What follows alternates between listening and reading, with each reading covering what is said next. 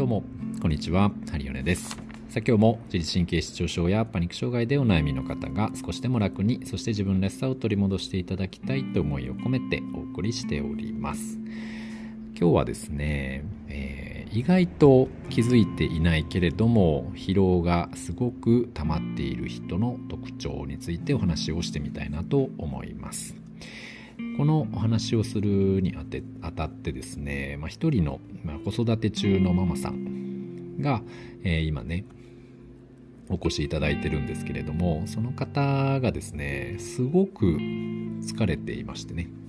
特にどこを痛めているとかどこが痛いというよりはなんかねすごく疲労を感じました。その体を見た時にね。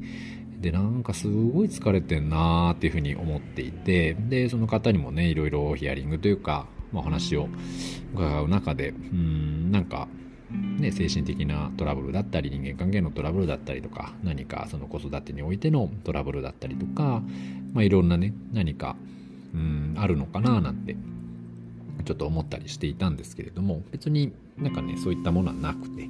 えーまあ、特別何してるわけでもないのにね一日別に子供と一緒にいてなんかそんなに忙しくバタバタしてるわけでもないのになんかすごい疲れてるっていう感じだったんですよ。で、えっ、と、やっぱその方を見ていて思ったんですけど、やっぱりね、子育てって結構ね、しんどかったりすると思います。で、特に、まあお一人でね、日中とか旦那様はお仕事を行かれて、まあ、自分が育休中とかでね、休まれている時に、うん、やっぱりこうなんか母として、えーなんかねこう一人で見なきゃいけないとか、うん、なんか負担が、まあ、自分で何とかしなきゃいけないとか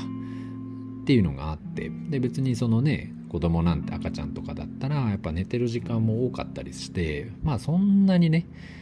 やることもまあもちろんありますけれども そんなに実務的にめちゃめちゃ忙しいわけではなかったりするでしょ？それでもなんかやっぱり一人でその子供を見ている状態とか一人でなんか子供と二人きりな状態っていうのが意外とうーんなんかねプレッシャーになってるっていうかちょっとやっぱりなんかなんかあった時にどうしようっていうかねそのどうしようを自分一人でやっぱり判断して動かなきゃいけないし、まあ、それに合わせて、えーなんかねやっていかなきゃいけない。その命小さな命を自分が握っている感覚っていうのが知らず知らずのうちですけど意外とうんそのね型を追い詰めていたりずっとね緊張感があって、まあ、なんとなくこう疲労が抜けない。でそのリラックスできない。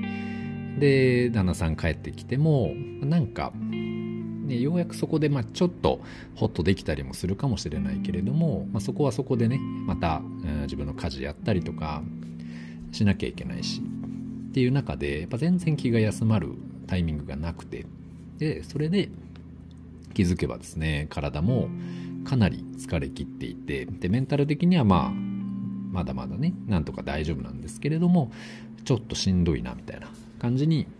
なってしまっているっていうようなえー状態だったんですよね。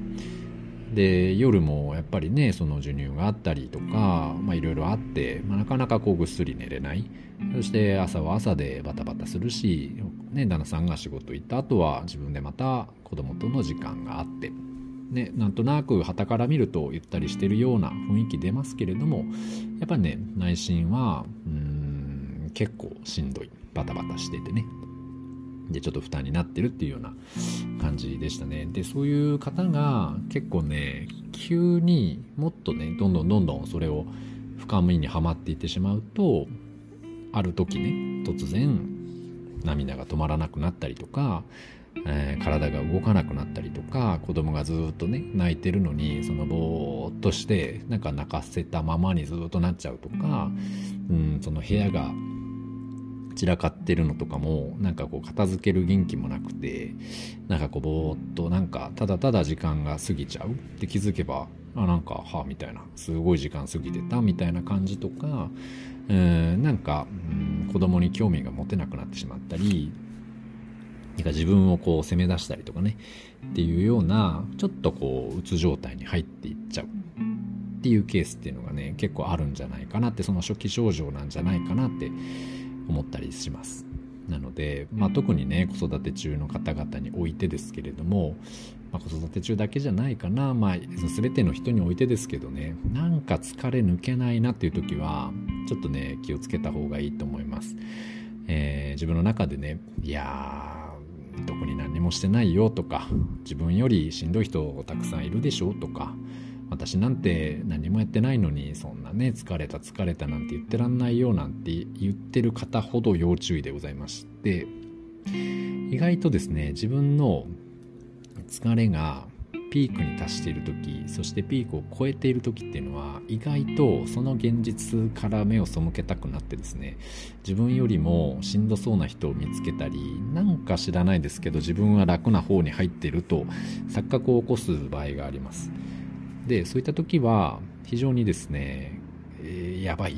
あのうつのうつとかに片足突っ込んでるような状態だったりね、する人も多かったりするので、まあ、そこは十分気をつけながら今私は自分は疲れているんだと。でその疲れている疲れるような状況にいるんだというところを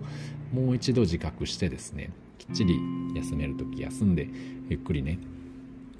あの身も心もというか気を養っていただければ嬉しいなと思っております。でその方もね、まあ、実家自分ご自身の実家が近くてお母さんに見てくれるっていうような感じもあったので、まあ、ちょっとねそのお母さんに預けてもう一人時間を過ごしてみてはいかがでしょうかっていうねあのお話をさせていただいてね、まあ、これからどうかなっていうところではあるんですけど、まあ、皆さんね元気になっていただければ嬉しいなと思います。はい。で自分のね疲れって意外と自分じゃ気づきにくいので、まあ、そこの疲労度合いもう一度ね、えー、意識してもらってでたまにはこういう僕みたいなねセラピストさんとか、まあ、その整体師さんとかいろいろ体を客観的に見てくれる人自分を客観的に見て、うん、的確にアドバイスくれる方にちょっとこう体整えてもらったり話聞いてもらったりとかうんそういったこともねできると、まあ、よりいいんじゃないかなと思います。なのでなんせ、まあ、一人にならないことですね、えー、それをちょっと意識してやってみてもらえたら嬉しく思います。はい、まあ、本当にねよく頑張ってますので休んでください。はい。休むことも仕事だったりします。はい。というわけで、まあ、今日はねこんな感じで終わりたいと思います。失礼します。